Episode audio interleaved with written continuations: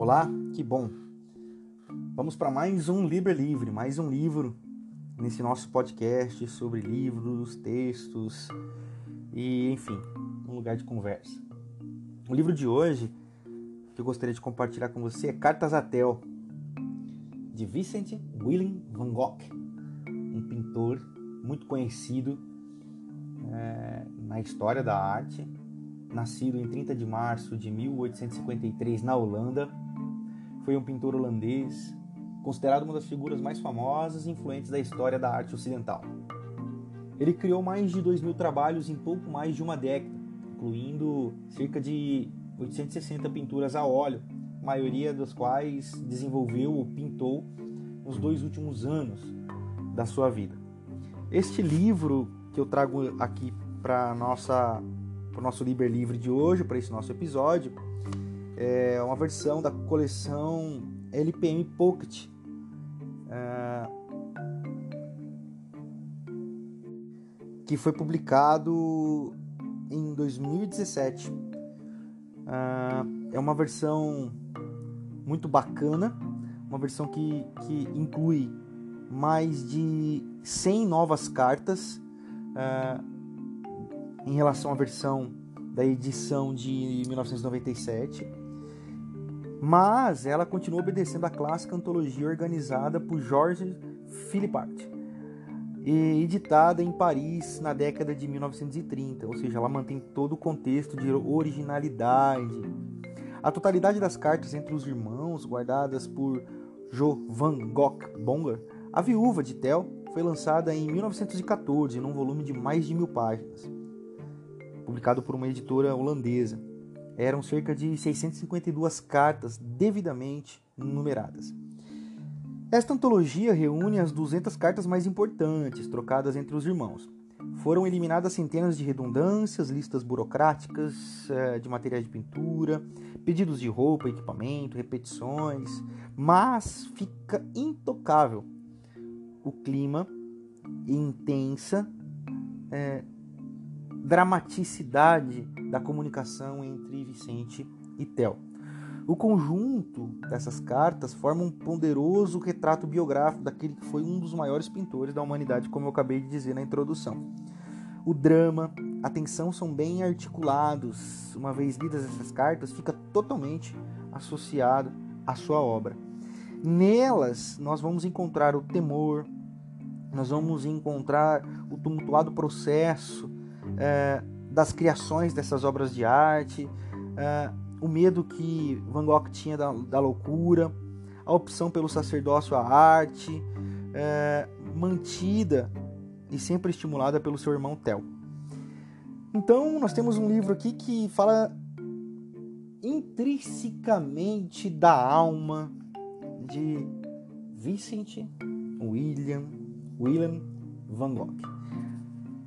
Eu recomendo a leitura, uma, uma leitura onde você mergulha na vida do autor, nos seus dramas, como eu também acabei de dizer, e te traz algumas informações muito interessantes do cotidiano desse grande artista.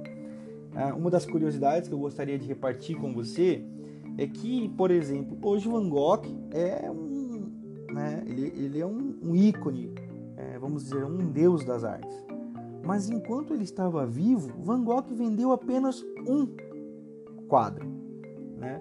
Então, nessas cartas, nós podemos ver Van Gogh falando do seu desespero e relata o seu desespero é, em relação a isso com seu irmão Tel.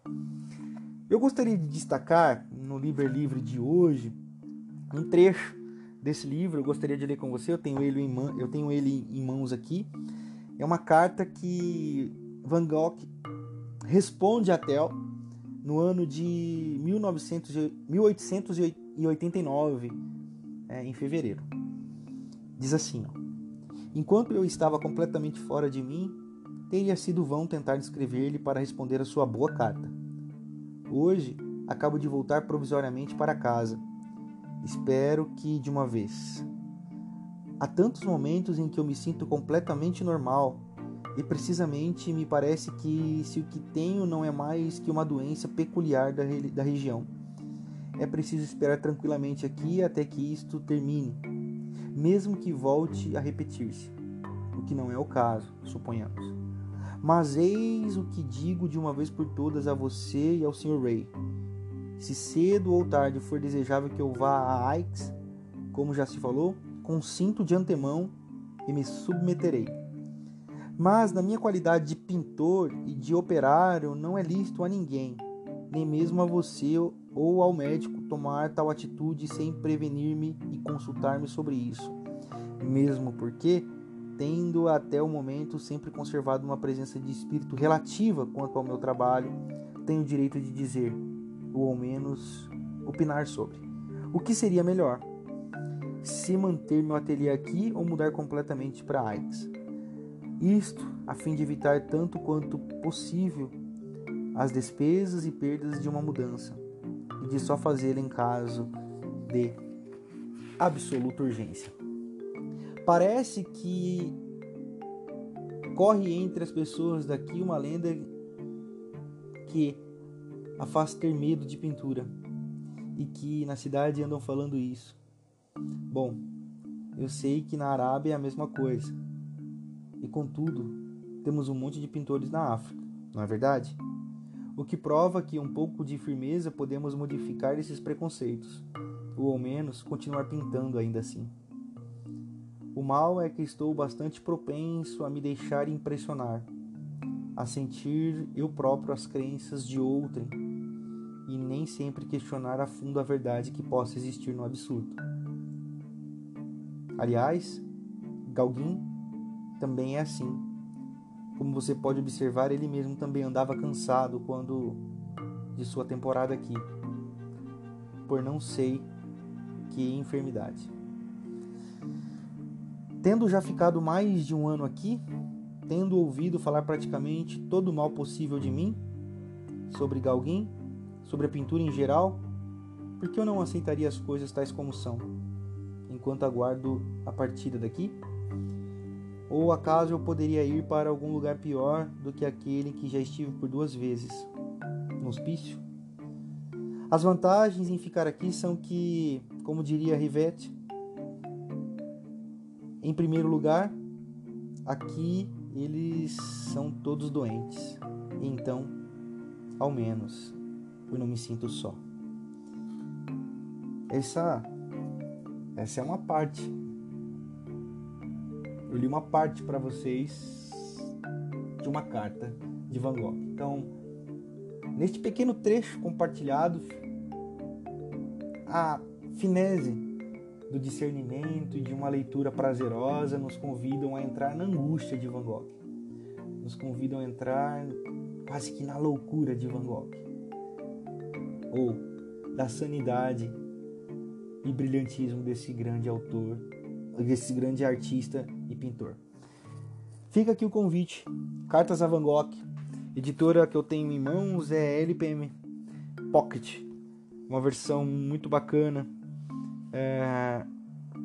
E você pode comprar em outras versões, mas eu recomendo demais este livro. Cartas a Tel, de Vincent William Van Gogh. É isso aí. Se você gostou desse Liber Livre de hoje, compartilhe se você tem alguma sugestão de leitura, compartilhe comigo também. Entre em contato pelas minhas redes sociais, é Renato Ruiz Lopes, tanto no Facebook, no Instagram, no Twitter, e nós podemos nos comunicar por lá. Tá bom? Até o próximo, até semana que vem. Beijo no coração. Valeu!